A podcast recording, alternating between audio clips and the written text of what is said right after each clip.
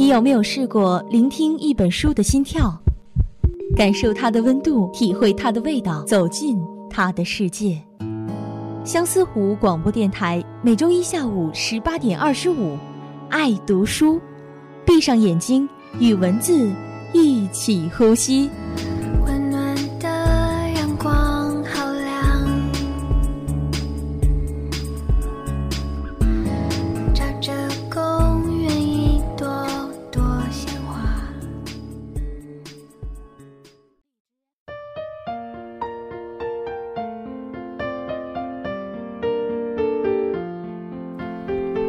一般说起匠人，咱们的理解可能是指那些只会埋头干事、不知创新的人，叫做匠人。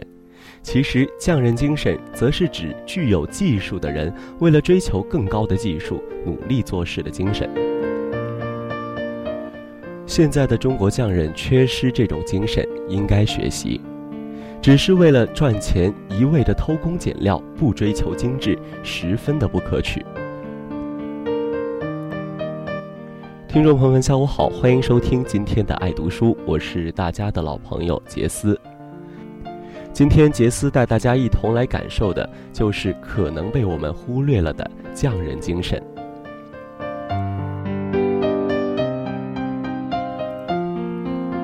匠人精神就是指对工作执着，对所做的事情和生产的产品精益求精、精雕细琢的精神。匠人是技艺精湛的人。在欧洲、德国的学徒传统培养了最优秀的匠人，瑞士的顶级名表都是匠人将零件一个一个打磨而成的。匠人精神就是追求极致的精神，是对专业的专注精神。匠人精神啊，并不是舶来品，《庄子》中就记载了一个庖丁解牛的故事。厨师给梁惠王宰牛，他的手所触的地方、肩膀所依靠的地方、脚所踩的地方、膝盖所顶的地方，哗哗作响。进刀时，霍霍的，没有不和谐的音律。梁惠王问：“你解牛的技术怎么会高超到这种程度？”厨师回答说：“他凭精神和牛接触，而不用眼睛去看。”依照牛体本身的构造，用很薄的刀刃进入有空隙的骨节。十九年了，他的刀刃还像刚从磨刀石上磨出来的一样锋利。厨师还说，每当碰到筋骨交错、很难下刀的地方，他就小心翼翼地提高注意力，视力集中到一点，动作缓慢下来，动起刀来非常的轻，呼啦一声，牛的骨。和肉一下子就解开了。庖丁解牛的故事告诉人们一个道理：做到任何事情都要做到心到神到，就能到达登峰造极、出神入化的境界。看看瑞士名表，将一项技术发挥到极致，顶级品质造就了顶级品牌。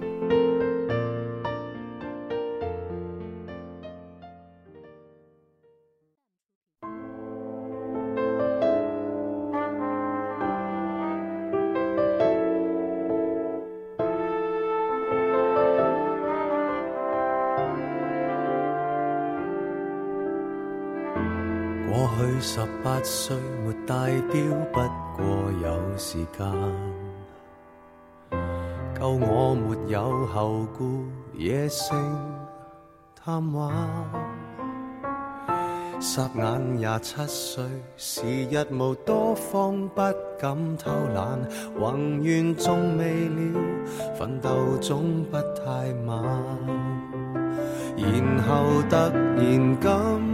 秋望望身边，应该有已尽有。我的美酒、跑车、相机、金表也讲究。直到世间个个也妒忌，仍不怎么富有。用我尚有换我没有，其实已用尽所拥有。曾付出。几多心跳来换取一堆堆的发票？人值得命中减少几秒，多买一只表，秒速捉得紧了，而皮肤竟偷偷松了，为何用到尽了，至知那样紧要？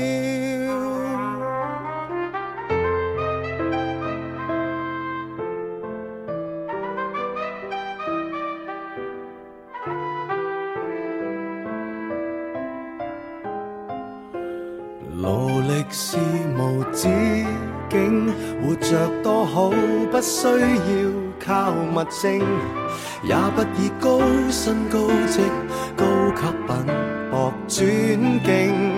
No，就算博到白着那地位和肖邦的隽永。买了任性，日拼夜拼，忘掉了为什么高兴。曾付出几多心跳，来换取一堆堆发票。人值得命中减少几秒，多买一只表，秒速捉得紧了，而皮膚竟偷偷鬆了，為何用到盡了，至知那樣緊要。記住那關於光陰的教訓，回頭走天已暗，你献出了十寸是和分，可有換到十寸金？还剩低几多心跳？人面跟水晶表面对照，连自己亦都分析不了，得到多與少，也许真的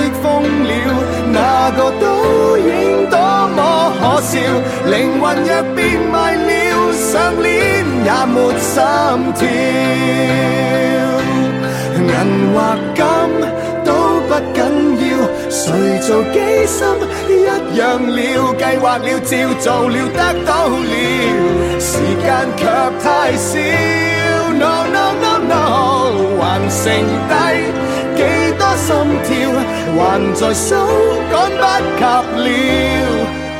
昂贵是这刻我觉悟了。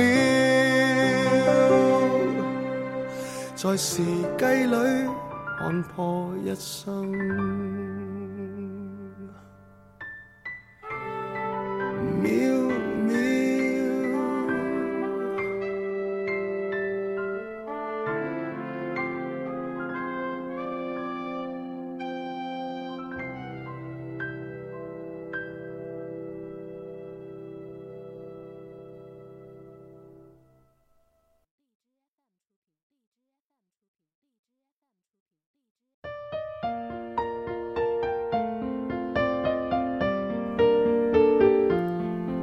好的，让我们回到这本《匠人精神》中来。秋山木工是日本首屈一指的家具厂家。秋山木工的定制家具常见于日本宫内厅、迎宾厅、国会议事堂、知名大饭店等。由于重视人才品格的独特工匠培养制度，在业界以及海内外都受到瞩目。而秋山立辉便是日本著名秋山木工的创办人、代表理事。一九四四年，他出生于奈良县。一九七一年，成立秋山木工有限公司。三十条匠人须知，传达真正的匠人精神。所谓执着，就是对事情不放弃；所谓不放弃，也是一种思想的深度，从而淬炼心性，养成自己。唤醒每个人的一种精神。匠人精神为秋山木工代表秋山立辉关于如何培养具有日本特色的合格匠人的著作。书中，秋山立辉通过举例秋山木工的匠人须知三十条，阐述了其心目中一流人才培养的核心，即对一个人品格的重视远高于其技术的要求。同时，通过讲述自己进入木工行业、努力培养自我，直到成长为一名行业领袖的人生经历，秋山立辉现身说法，在现代社会中，一个人若想实现真正的自我，社会若想恢复凝聚力，重拾失落的匠人精神，势在必行。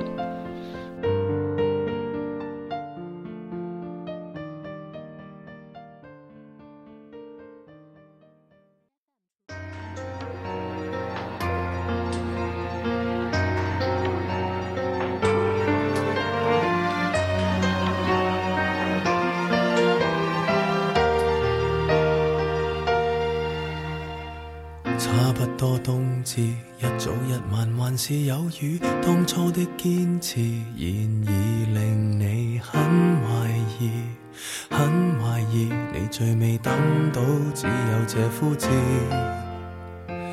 苦恋几多次，悉心栽种，全力灌注，所得竟不如收成时。这一次，你真的很介意。但见旁人谈情何引诱，问到何时葡萄先熟透，你要静候，再静候，就算失手，始终要守。日后尽量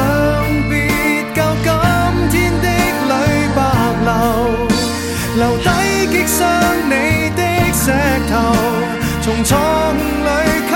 收，也许丰收月份尚未到，你也得接受，或者要到你将爱酿成醇酒，时机先至熟透。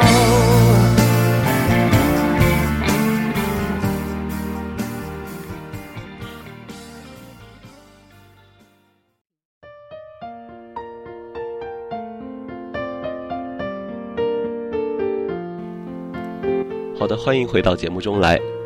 匠人精神整本书呢是适应时代的一本书，在当下万众创业、大众创新正在如火如荼地进行着。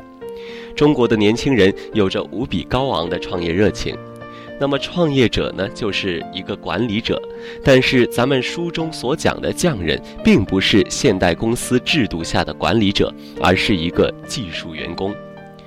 现在貌似越来越多的人拿到了本科毕业文凭，毕业后都去从事脑力劳动，去做白领了。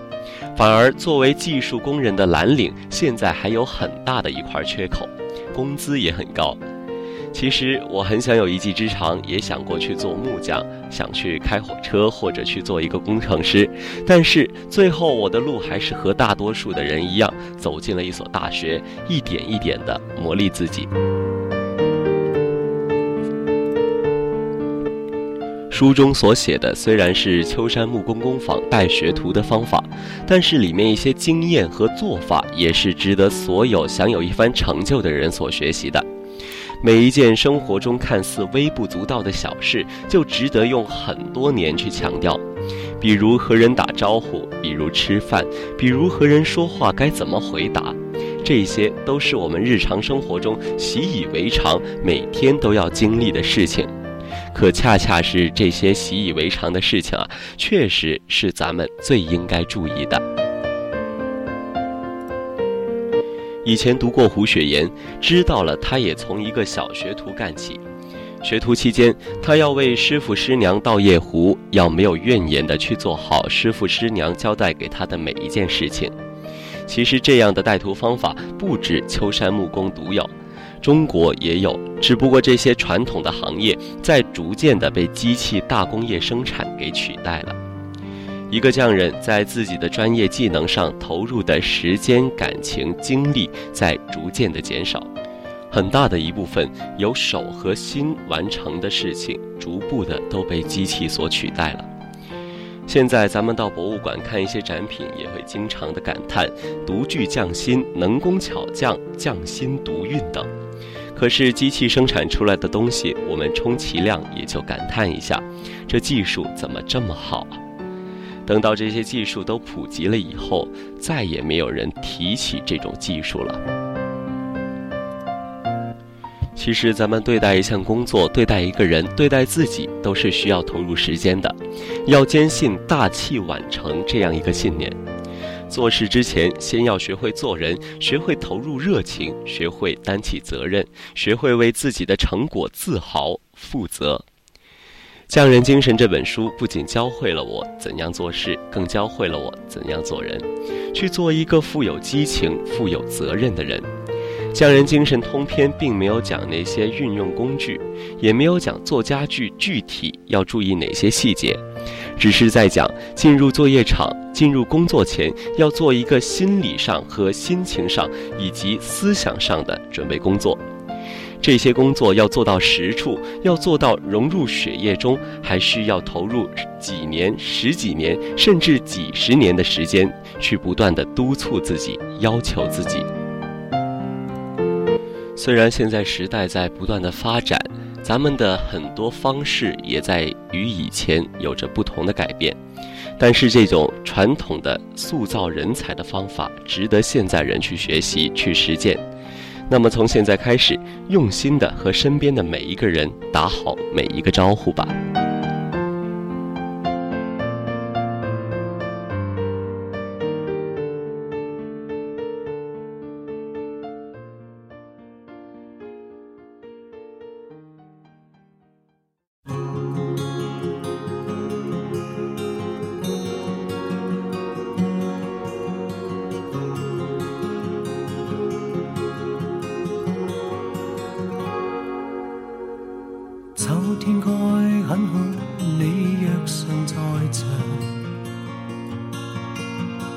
秋风即使带凉，亦漂亮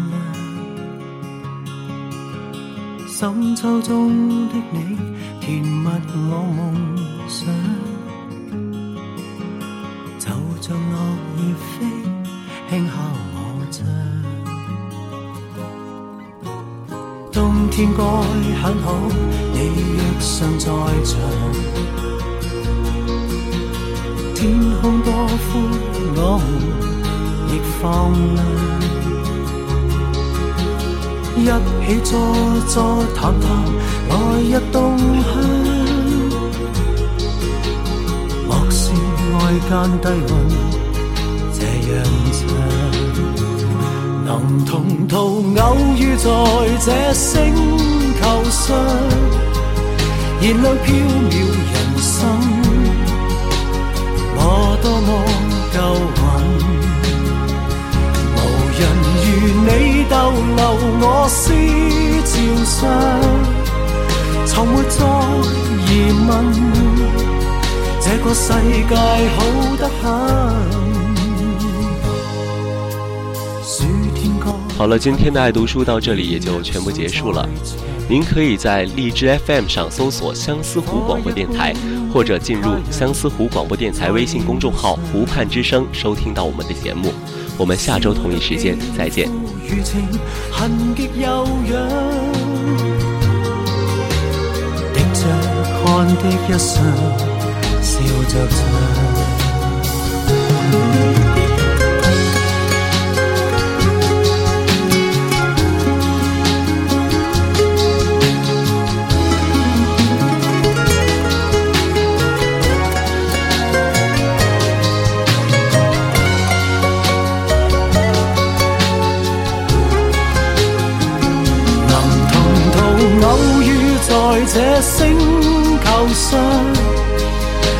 飘渺人生，我多么够运。无人如你逗留我思潮上，从没再疑问，这个世界好得很。能同途偶遇在这星。球上是某种缘分，我多么庆幸。如离别你，亦长处生命上，宁愿有遗憾，亦愿和你远亦近。春天该很好。你若尚在场，风仿佛爱情在酝酿。初春中的你，撩动我幻想，